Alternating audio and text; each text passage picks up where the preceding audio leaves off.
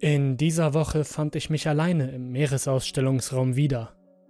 Der Seeteufel kreiste unaufhörlich in den Abgründen seines trüben Aquariums und war dabei auf der Suche nach einem Fluchtweg, den er nie entdecken würde. Er begegnete mir an der Glaswand seines Druckgefängnisses und klopfte mit seinem fluoreszierenden Angelköder gegen das Glas. Die feinen weißen Zacken grinsten mich an. Hallo kleiner Kerl. Ich ertappte mich dabei, wie ich eine Weile in unserer Tiefseeausstellung verweilte und die Kreaturen dabei beobachtete, wie sie in ihren eigenen kleinen Würfeln dieser Welt badeten und herumflitzten. Er konnte weder wissen, warum er im Museum war, noch wer ihn dorthin gebracht hatte. Stattdessen schwamm er. Er schwamm und schwamm, in der Hoffnung, dass das Glas eines Tages zerspringen würde, wenigstens um einen Zentimeter. Zum Glück brauchen wir nicht lange, um den zottigen Anglerfisch zu füttern, der gelbe Fisch wirbelte auf dem Boden seines Beckens Staubwolken auf, während er auf seinen beinartigen Flossen mit dem unbeholfenen Gang eines getagten Golden Retrievers herumhuschte. Es war schwer, in diesem schaurigen Museum bei Laune zu bleiben, aber dieser Ausstellungsraum brachte mich immer zum Lächeln. Anschließend ging ich die Treppe hinauf um ein paar Stunden lang Papierkram durchzuarbeiten. Ich bin mir nicht sicher, zu welchem Zeitpunkt ich versehentlich in ein Nickerchen an meinem Schreibtisch gefallen bin, aber ich zahlte den Preis dafür mit Albträumen.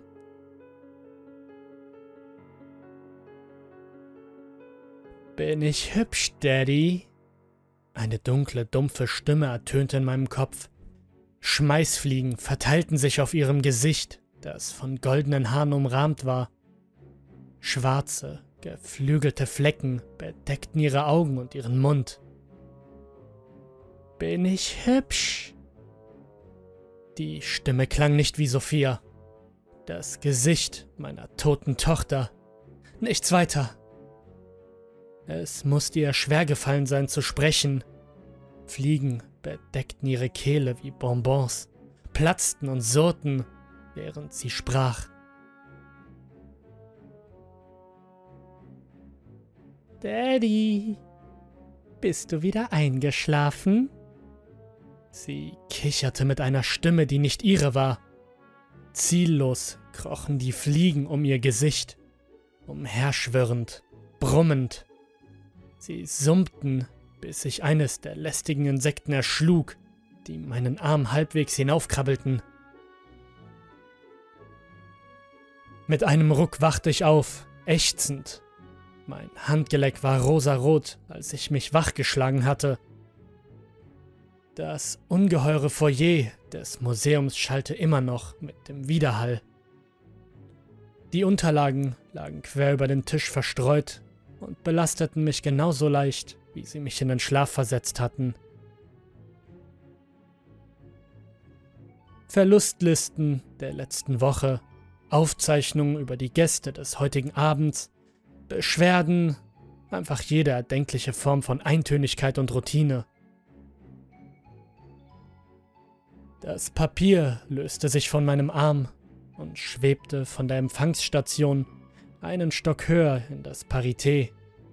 Die Meeresausstellung und der unbewusste Eskapismus, den mir das Nickerchen bescherte, sollte meine einzige Erlösung aus dem Museum sein. Das war allerdings eine Zeit, in der der Schlaf noch keine Albträume mit sich brachte.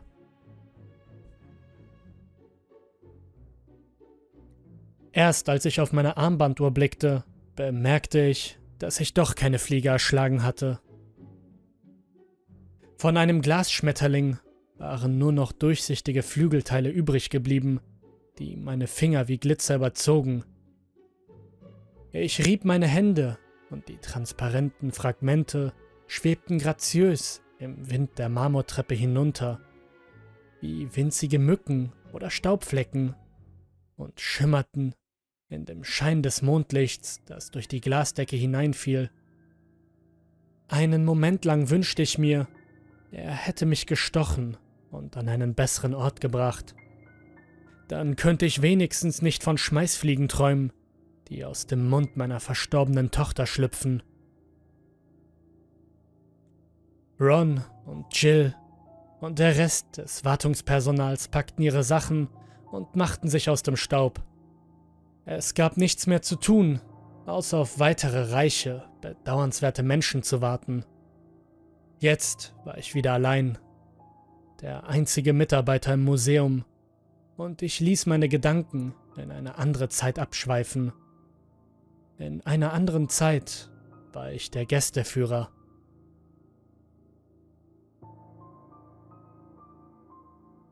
Es war Zeit, den Betrieb zu eröffnen. So kämmte ich mir mein Haar, zog meinen Hemdkragen aus der Weste und putzte meine Schuhe. Ich stieg die Marmortreppe hinunter und tappte die Stufen durch den Schmetterlingsstaub hinunter, wie Scheinwerfer im Nebel. Die Uhr schlug 18 Uhr. Das Museum war jetzt für den Abend eröffnet, und zwar nur für die Reichen, die draußen auf mich warteten. Als ich die große Tür aufzog, knarrte sie und hallte im riesigen Foyer des Museums wieder. Sieben hochmütige Aristokraten schritten hinein, drei Männer und vier Frauen in extravaganten Gewändern und Wracks. Einer der Männer benötigte eine Weile, bis er mit seinem hölzernen Gehstock die Eingangstreppe hinaufkam und das Museum betrat. Die Führung beginnt sofort. Es gibt eine Garderobe. Ich unterbrach mich selbst. Ein Mädchen, vielleicht acht oder neun Jahre alt, trat in einem winzigen schwarzen Anzug leise durch die Tür. Ihr misstrauischer Blick schweifte von oben nach unten durch das Foyer. Ihre Augen waren große, glänzende Kugeln. Sie sollte nicht hier sein. Ich hatte sie an dem Register nicht bemerkt. Glaubte ich, Sie wird das hier nicht überleben. Ich kniete mich nieder und ergriff das Wort. Hallo, mein Fräulein. Das Mädchen beugte sich scheu hinter den Türrahmen. Ihre Haut war so blass wie der elfenbeinfarbene Marmorfußboden. Sie musste das erste Kind sein, das einen Fuß in diesen gottverlassenen Ort setzte. Und das aus gutem Grund. Wer von diesen Leuten sind deine Eltern? Ich bemühte mich, ein warmes Lächeln aufrechtzuerhalten. Vergeblich. Sie starrte mich einfach mit zwei glänzenden Augen unter einem blonden Schleier aus Haaren an. Sie spricht nicht, Söhnchen. Der Mann mit dem Holzstock räusperte sich. Sie hat die ganze Fahrt nicht hierher gesprochen. Sie wird auch jetzt nicht sprechen. Sie reagiert auf gar nichts. Wirklich. Eine schnabelnasige, protzige Frau hängt ihren Mantel an die Garderobe. Wahrscheinlich ist sie taub. Eine Weile stand ich nachdenklich da. Meine Gesichtszüge veränderten sich im Dämmerlicht. Als ich mich bei den Milliardären im Foyer umsah, wirkte sie bereits so, als ob sie sich die Zähne an den Ausstellungsstücken ausbeißen würden. Oder noch schlimmer. Es kam einfach nicht in Frage, sie mit dem Rest der Gruppe auf Museumstour mitzunehmen.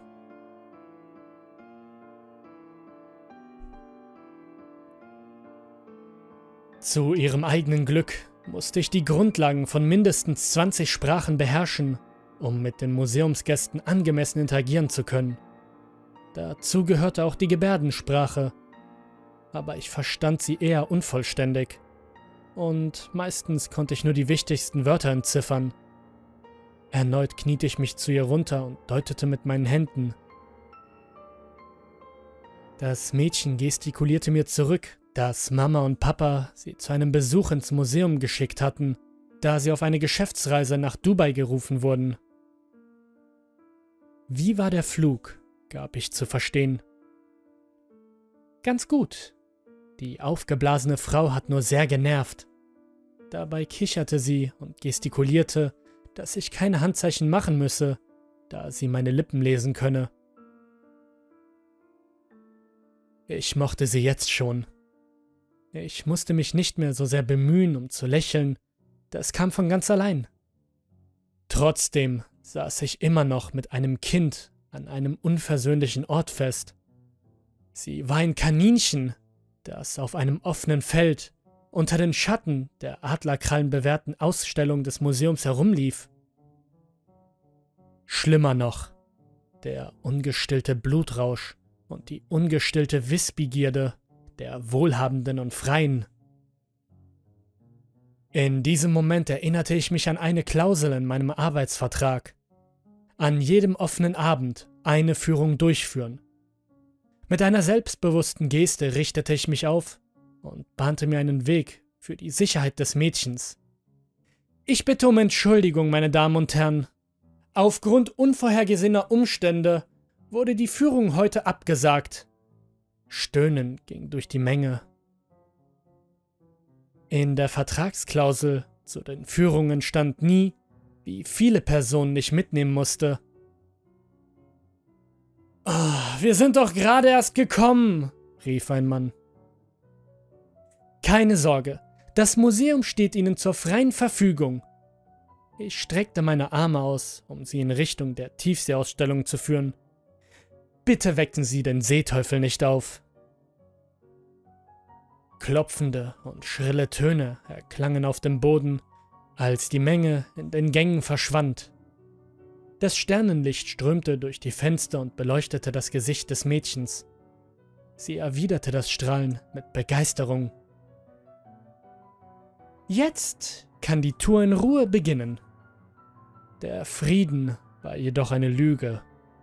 Unbeaufsichtigt würde die Menge bald einen Weg finden, um zu demonstrieren, dass sie sich schlechter benahm als das Kind vor mir. Eine Vorführung, die wahrscheinlich den Tod zur Folge haben würde. Was machst du denn gerne? Zeichnen, signalisierte sie. Da weiß ich genau das Richtige.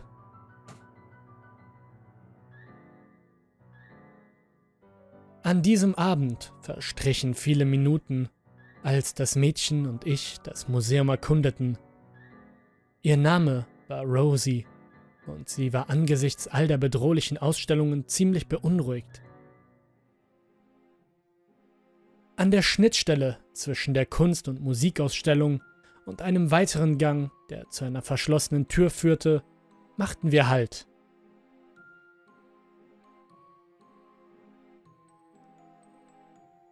Was ist da unten? Sie wies mit einem Finger in den dunklen Flur. Der Raum mit der Metalltür. Was ist da drin, Reiseführer? Ich kenne das Museum von vorne bis hinten, erklärte ich. Doch ich muss zugeben, dass ich noch nie dort drin war. Es ist strengstens abgeriegelt, kein Schlüssel. Oh, okay. Sie gab ein schmollendes Nicken von sich. Ja, ich kenne das Gefühl. Rasch setzte ich ein Lächeln auf, um sie aufzumuntern, als ich sie in den Kunst- und Musikraum geleitete. So etwas hatte sie zuvor noch nie gesehen. Ihre leuchtenden Augen hätten eine Kerze zum Leuchten bringen können. Die hoch aufragenden Wände und die Decke der Kunstausstellung bestanden aus fließenden Wellen aus Sand die sich veränderten und zischten, während sie sich bewegten. In einem Augenblick erschien das Gemälde Sternennacht von Vincent van Gogh, wobei sich Wellen aus blauen und gelben Sand kräuselten und von einem berühmten Kunstwerk zum nächsten glitten. An der Wand zur Linken hing das Bild Der Schrei. Rosie streckte ihre Finger in den Sandwasserfall, der zwischen ihren Fingern hindurchfloss, als hätte sie Salz gestreut. Es ist wunderschön, gestikulierte sie und starrte mit offenem Mund an die Decke. Da tippte ich ihr auf die Schulter, damit sie von meinen Lippen lesen konnte. Wir beherbergen hier nicht nur Gemälde. Sieh dir das mal an. Mit einer Hand an einer kleinen Glasvitrine gelehnt, warfen wir einen Blick hinein. Zwei bunte Schuhe befanden sich auf einem elfenbeinfarbenen Seidentuch, das sich schillernd von dem wechselnden Farbspiel der sandigen Wände abhob. Sie funkelten hell genug, um ihre wahren kristallenen Transparenz zu enthüllen. Unter der Glasvitrine die ungeschickten Tänzer. Richtig beeindruckt war sie erst, als ich herzhaft auf die Vitrine klopfte. Durch das Klopfen wurden die leeren Schuhe plötzlich lebendig, wippten und tanzten auf der Seide unter ihnen. Ein Tänzchen ging in ein anderes über, ein weiteres wurde zu einem wirbelnden Akt. Sie beendeten ihren Tango anmutig mit dem berühmten Moonwalk. Wow, was war das denn? Das Mädchen drückte ihre Hände gegen das Glas. Wäre sie noch näher herangekommen, wäre sie vielleicht getreten worden. Nun, manche Leute haben eine gute Stimme, eine fantastische, faszinierende Gesangsstimme. Während ich sprach, zückte ich mein Satintuch und begann das Glas zu polieren. Manche Menschen haben den Rhythmus für gefühlvolle Tanzschritte. Diese Schuhe hier Sie überbrücken diese Lücke. Sie starrte mich mit großen Augen an und lauschte ebenfalls mit diesen, mit dem Gewicht von Ohren, die nicht lauschen konnten. Sie wurden irgendwann zwischen 1960 und 1970 entwickelt. Sie verhalfen den tanzunfähigen Sängern zu ihrem Superstar-Status, indem sie ihnen auch eine zusätzliche Komponente zum Tanz gaben. Ich wies sie mit einer Geste auf das folgende Schaufenster an, einen Sandwasserfall. Für einen Moment entdeckte ich ein Funkeln in ihren Augen. Ihr Haar und ihr strahlendes Grinsen erinnerten mich an meine geliebte verstorbene Tochter und erfüllten mich mit einer längst vergessenen Wärme. Bestimmt habe ich im Augenblick mehr Spaß als du, Rosie. Sie setzte sich was ist das, Reiseführer? Auf dem Tisch vor ihr lag ein kleiner weißer Stift über einer mit Graphit und Asche besprenkelten Steintafel. Als ich auf die dünnen Ränder der schwarzen Tafel zeigte, fiel ihr das goldene Schild mit der Aufschrift Steinstift auf. Sie drehte ihren Kopf zu mir und wartete begierig. Nur zu, du wirst schon sehen, ich nickte ihr zu und sie wandte sich wieder um. Ihre Hand schnappte sich den Stift, der mit einem dumpfen Schlag auf der Platte auftrat. Plötzlich erblühte die Sandwand zu einem blassen Weiß. Abgesehen von winzigen Unvollkommenheiten aus gepunkteten pfirsichfarbenen Sand, die den Eindruck erweckten, es handle sich um eine Kunstleinwand und nicht um einfaches Papier. Als ihre Hand auf der Platte herumwirbelte, bildeten sich fleckige schwarze Sandkreise und wirbelten gegen die grobe Strömung der Wand. Zeichne etwas, Rosie, sprach ich. Die Platte weiß, was du zeichnen wirst und führt dich. Zunächst unschlüssig schüttelte sie ein paar Mal ihren goldenen Hinterkopf.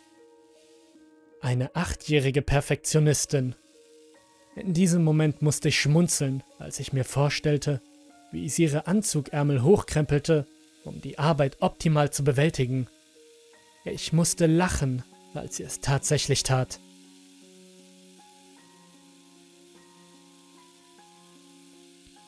Bin ich das?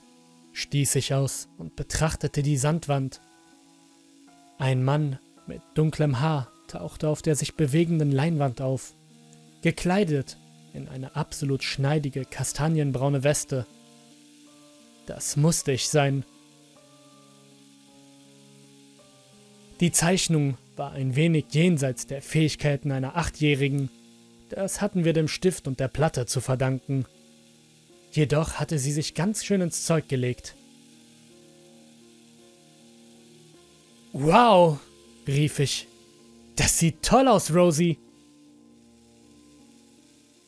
Als sie eine weitere Figur zu zeichnen begann, galt ihr meine ungeteilte Aufmerksamkeit. Und wer ist das neben mir?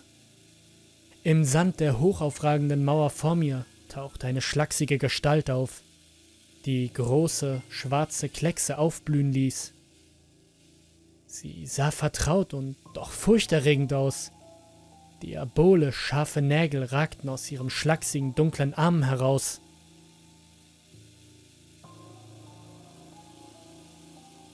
Rosie? Nichts. Sie kritzelte unermüdlich weiter auf die Tafel. Das Ding tauchte auf der Zeichnung an der Wand über meiner Figur auf. Der Sand floss, die Kreatur lauerte. Es war eine ekelerregende Animation. Ein grässlicher Kiefer hing frei über seinem abstoßend langen Hals. Rosie! Es verschlang meinen Kopf. Dünne, stiftförmige Zähne schnitten durch meine kindlich gezeichnete Kehle. Roter Sand floss unvermittelt aus der Wand und spuckte auf den Museumsboden und befleckte Rosies Hemd wie ein blutiger Platzregen. Rosie! Ich packte sie am Arm. Was zum Teufel malst du da? Sie starrte mich mit ihren glänzenden Augen an, als würde sie gleich weinen. Das war ich nicht, signalisierte sie. Ich nahm sie aus dem Sitz, auf dem sie zeichnete, und setzte sie auf den Boden, der mit roten Sandkörnern übersät war. Sie wandte sich der Wand zu und deutete auf die Darstellung von mir. Siehst du? Das bist du. Mein Herz raste. Hatte das Museum sie dazu gebracht, das zu zeichnen? Und ihr schlottriger Arm wanderte langsam zu der schwarzen Figur. Das ist Mr. Sleepy. Mir wurde schlecht. Ich hatte es so sehr versucht, sie von dem Chaos fernzuhalten. Doch das Museum hatte zurückgebissen. Komm mit mir, befahl ich streng, und sie ergriff meine Hand. Schnell gingen wir die Treppe hinunter in die überdachte Waldausstellung. Ich musste sie in Sicherheit bringen. Es durfte kein weiteres Missgeschick vorkommen. Als wir gingen, verdrehte Mr. Sleepy seinen Kopf und starrte mich mit seinen leeren, furchterregenden, sandfarbenen Augenhöhlen an. Das habe ich ihr aber nicht mitgeteilt. Wir sahen ein paar Besucher aus der Ferne auf den Weg zum Waldzimmer. Sie brüllten vor Lachen oder schrien. Ich zog sie mit mir und hielt ihre Hand fest. Eine Zeit lang war es im Waldzimmer viel ruhiger. Ich erklärte dem Mädchen, dass es sich zum Teil um eine Foliere handelte und versicherte ihr, dass die Vögel tagsüber immer noch Sonnenlicht durch die Glasdecke bekämen. Doch an diesem Abend strömte nur das Mondlicht in den Wald des Museums. Rosie und ich schreckten ein paar Vögel auf und ließen Bodenrinde auf dem Boden zerbröseln, als wir tiefer vordrangen. Leise, Rosie. Dieses Mal gestikulierte ich. Ja, wir müssen leise sein. Ich wies auf einen Schaukasten neben uns, der zwischen zwei gut beschnittenen Bäumen eingezwängt war. Obwohl es dunkel war, konnten wir die Umrisse einer Person darin erkennen. Der Mann sieht aus wie ein Baum. Sie streckte die Hand aus. Ja, das ist er auch. Ihre Augen leuchteten auf, als ich flüsterte und dabei ihre Hand immer noch fest umklammerte. Ein schiefgelaufenes Experiment, wir beherbergen ihn hier, damit er schlafen kann. Er ist kein Mensch, jedenfalls nicht mehr. Er ernährt sich durch seine Wurzeln oder von jenem, der dumm genug ist, ihm zu nahe zu kommen. In der dunklen Halle war nichts zu hören, nur das Knirschen von Blättern, als sie sich dazwischen bewegte, ihre Nase mit einem Quietschen gegen das Glas zu drücken. Rosie, flüsterte ich, mach nicht so viel Lärm.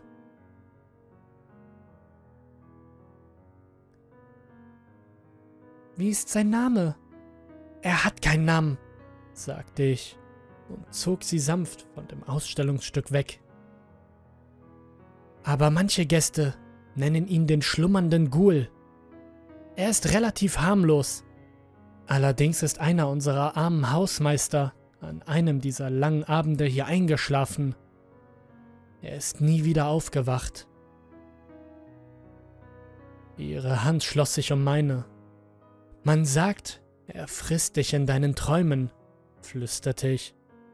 Und wenn du erschöpft bist, dann musst du noch nicht einmal schlafen, um es zu spüren. Das war alles, was ich zu sagen hatte. Sie zog mich eilig am Arm zur Tür. Tut mir leid, dass ich dich erschreckt habe, Rosie.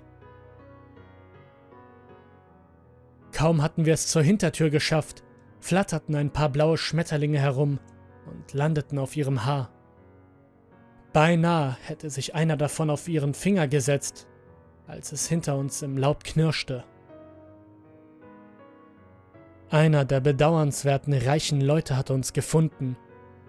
Er wuselte in der Dunkelheit herum und streckte seine Hände aus, ohne etwas sehen zu können. Seine Hand traf auf den Schrank, in dem der Baummensch untergebracht war.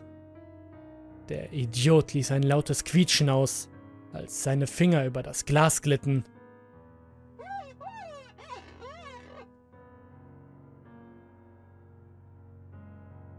Ohne Vorwarnung zerschlug er die Scheibe und rannte lachend aus dem Wald und zurück in die Halle.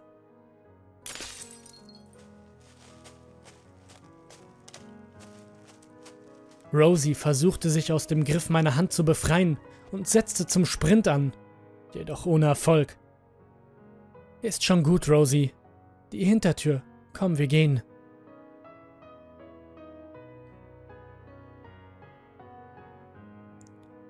Mit knirschender Rinde und aufgeweckten Vögeln legten wir eine schnelle Laufrunde durch die Bäume ein. Die Tür schlug mit einem Klacken zu. Jemand hatte uns ausgesperrt. Vergeblich rüttelte ich an dem verrosteten Türknauf auf der Rückseite. Zuerst klickte die Tür, dann schlug sie jedoch schlagartig zu, ohne zu ächzen. Die Tür öffnete sich so weit, dass ich hätte schwören können, dass nicht einmal ein paar Finger durch den Spalt passen würden.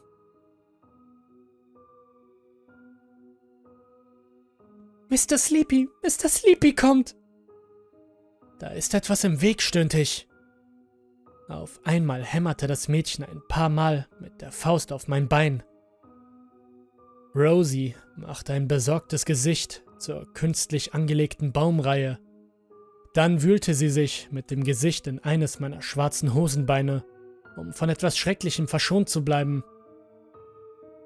Weit weg von den Bäumen ragte es auf, mit unförmigem Fleisch und verkohlt wie ein aschfahler Baumstamm. Sein Maul hing schief, weit aufgerissen und gespenstisch. Seine Augen waren weiß und leer. Und dennoch beobachtete es uns. Rosie! Ich hielt das Mädchen an den Schultern fest. Rosie, es ist okay. Er kriegt uns nicht. Das Mädchen schaute mit funkelnden Augen auf. Monster, gestikulierte das Mädchen. Es kann uns nichts anhaben, wenn wir gut geschlafen haben, sprach ich. Bleib wach, okay? Ich warf ihr einen warmen Blick zu der jedoch schneller losch. Mr. Sleepy. Wir tauschten unsere Blicke so lange aus, wie sie sich beherrschen konnte, bevor ihre Augen den Boden berührten.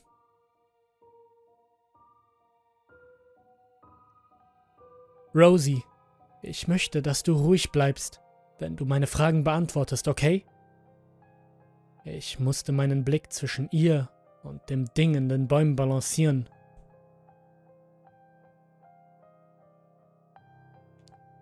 Rosie schniefte. Dann nickte sie. Hast du auf dem Flug zum Museum genug geschlafen? Hinter uns bemerkte ich eine Bewegung. Die geschwärzten Stümpfe, an denen eigentlich hätten Beine sein sollen, schlängelten sich unter dem Ghoul, der sich wie eine unbewurzelte Eiche behäbig fortbewegte.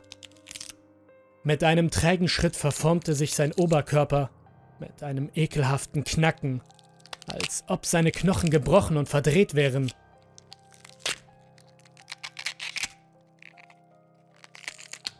Sein Maul war inzwischen so weit aufgerissen, dass Rosies Kopf hineingepasst hätte. Rosie, hast du geschlafen? Ein Knacken. Rosie! Wie in einem Fiebertraum nahm ich Schmeißfliegen wahr, die über ihre Augenlider und ihren Mund krabbelten, genau wie bei meiner toten Tochter Sophia.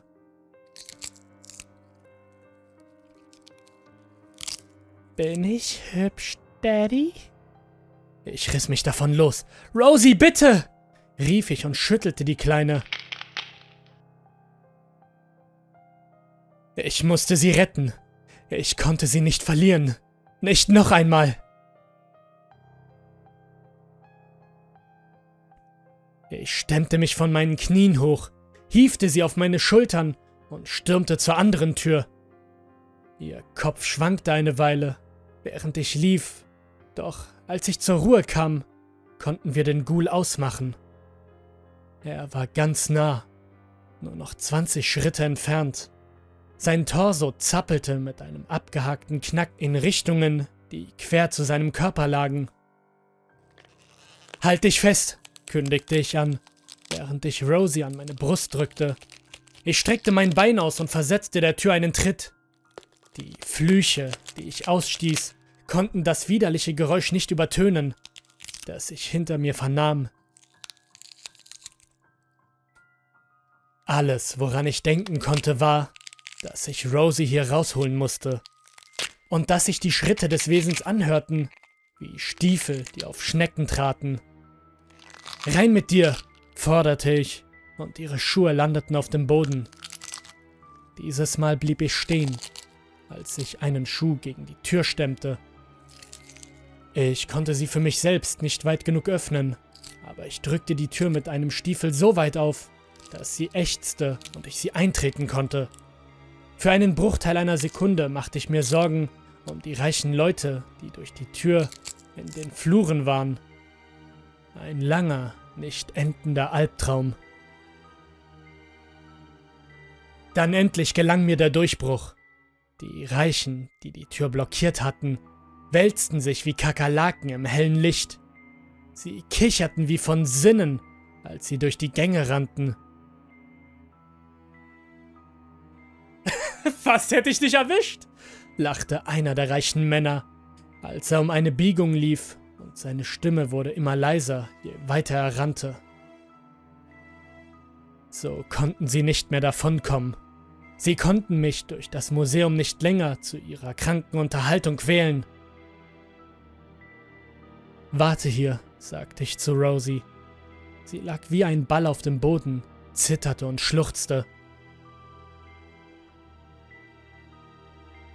Ich schoss in Windeseile auf zwei Beine hoch und nahm die Verfolgung auf. Der reiche Arsch rannte und rannte. Seine Hände scharten gegen die Wände des engen Korridors, die Gewächshäuser unseres Museums auf beiden Seiten. Du hast Rosie fast umgebracht! Im Sprint hatte ich ihn fast eingeholt. Er war zum Greifen nahe. Hör auf zu rennen! Sein Bein verfing sich unter einem törichten Schritt. Er stürzte gegen eine Wand, bevor er von ihr abprallte und in eine andere stürzte, wobei er das Glas zerschlug und zur Hälfte in das Gewächshaus krachte. Die Brille hatte sich von seinem Gesicht gelöst. Blut sickerte aus seiner Kopfhaut, während er über den Scherben des zerbrochenen Fensters hing. Sternenlicht drang aus dem Gewächshaus ein und überzog sein Gesicht mit einem grünen Schleier. Hilf mir! flehte er barsch. Ein Arm streckte er nach mir aus und verlangte daraufhin, vom Glas in Sicherheit gezogen zu werden. Im Inneren befand sich Holly, unsere Venus-Fliegenfalle aus dem Gewächshaus, mit einem Maul, in das ein ausgewachsener Mann hineinpassen würde, die sich im abendlichen Licht krümmte und hervorlugte. Sie war eine prachtvolle, wunderschöne Pflanze. Und hungrig war sie obendrein.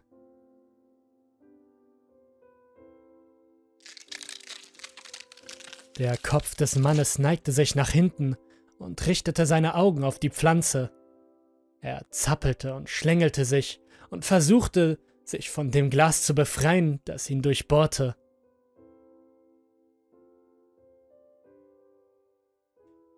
Ich streckte eine Hand aus, um ihn hochzuheben, hielt mich dann aber zurück. Das Lächeln von Rosie glühte in meinem Kopf wie ein heißer Strahl. Auch meine Tochter Sophia besaß dieses Lächeln. Ein Lächeln, das er mir entreißen wollte. Mein Arm fuhr zurück. Heb mich hier raus! Mach schon! Ich starrte ihn unverblümt an. Und dann war es vorbei. Mit einem schnellen Ruck verschlang Holly seinen Oberkörper. Die grünen, behaarten Lippen schlossen sich wie moosige Bandagen um seinen Körper.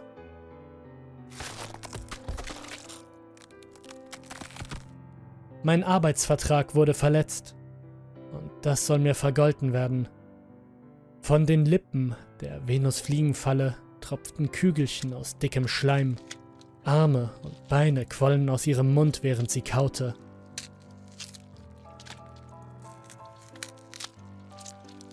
Als ich zu Rosie zurückkehrte, hielt ich ihre Hand noch fester, als ich es den gesamten Abend getan hatte. Die ganze Nacht über hielt ich ihre Hand fest, bis es die Zeit war, sie vom Hof des Museums abzuholen. Zerbrochenes Glas und entlaufene Ausstellungsstücke bildeten den Großteil der Schäden und ein paar Stunden lang fegte ich den Boden.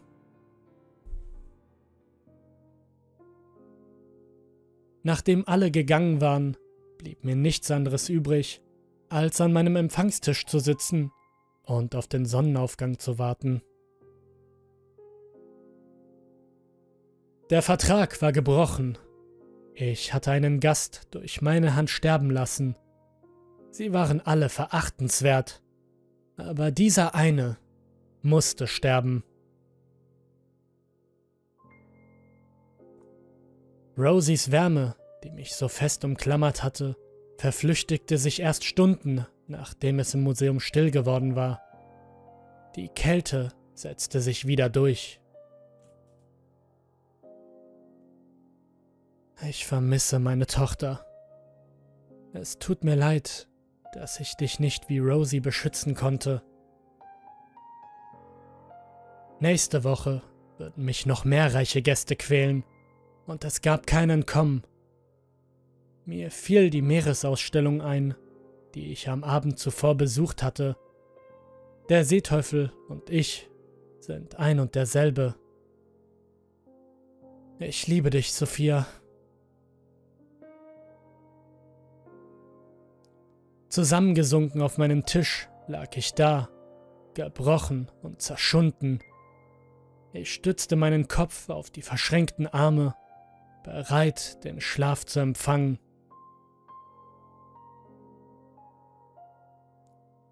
Ich hoffe, ich träume nicht von dir, mein Mädchen. Ich will die Schmeißfliegen nicht mehr sehen. Eine Weile lang passierte nichts. Doch dann geschah etwas sehr Merkwürdiges. Zum ersten Mal seit 15 Jahren läutete das Telefon des Museums.